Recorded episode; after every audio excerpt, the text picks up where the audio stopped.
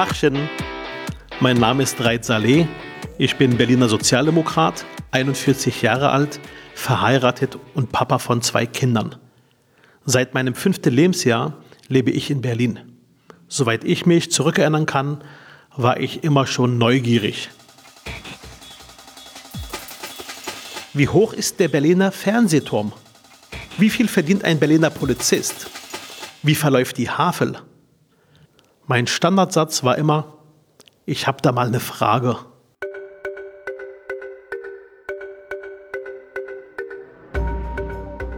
Ich finde, Politiker sollten öfters mal wie Kinder sein, sich umhören und Fragen stellen.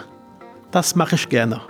Und heute treffe ich Rabbinerin Ederberg. Herzlich willkommen, liebe Raid Saleh, bei uns in der Synagoge Oranienburger Straße. Heute vor 80 Jahren kam es in Deutschland zur sogenannten Reichskristallnacht. Wenn Sie heute Jugendliche treffen und ihnen erklären wollen, was damals passiert ist, was sagen Sie denen?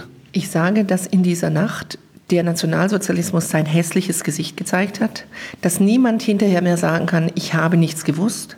Es sind Horden durch die Stadt gezogen, die Synagogen zerstört haben, die Schaufenster eingeworfen haben, geplündert haben, die in Wohnungen eingedrungen sind, Leute aus dem Bett gerissen haben, zum Teil auf die Straße geworfen haben. Wenn ich mir vorstelle, wie Schulkinder, jüdische Schulkinder und andere am nächsten Tag, am nächsten Morgen durch die Stadt gegangen sind, diese Zerstörung gesehen haben und genau wussten, es hat meine Freunde, meine Eltern, meine Verwandten getroffen. Ich glaube, dann weiß jeder, wie schrecklich das ist und wie sehr wir uns anstrengen müssen, sowas in Zukunft, dass sowas nie wieder passiert. Es war der Beginn einer systematischen Verfolgung, Ermordung von Menschen aufgrund ihrer Religion. Ja, es war der Beginn. Momente, wo andere Menschen weggeguckt haben, anstatt hinzugucken und zu sagen, nein, so nicht. Es gab nämlich diese Einzelfälle am 9. November, dass Leute sich vor jüdische Geschäfte gestellt haben, dass sich hier in unserer Synagoge der Polizist hat die Nazis rausgeworfen aus dem Gebäude und deshalb wurde diese Synagoge in der 9, am 9. November nicht niedergebrannt. Mich macht wütend, sprachlos, dass wir heute wieder über Antisemitismus in Deutschland reden.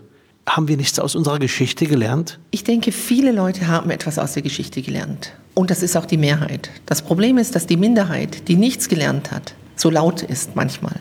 Berlin kann Vorbild sein dafür, dass äh, jüdisches Leben Teil unserer deutschen Leitkultur ist.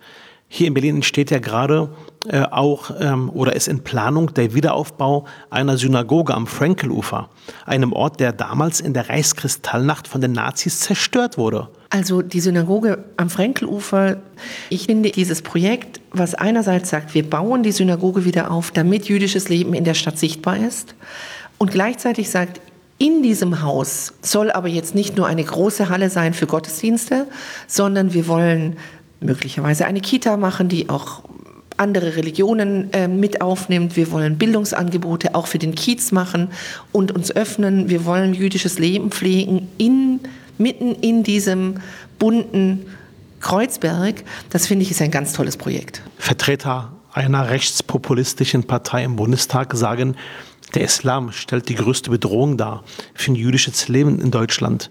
Wie begegnen Sie dem? Na, das ist natürlich völliger Quatsch.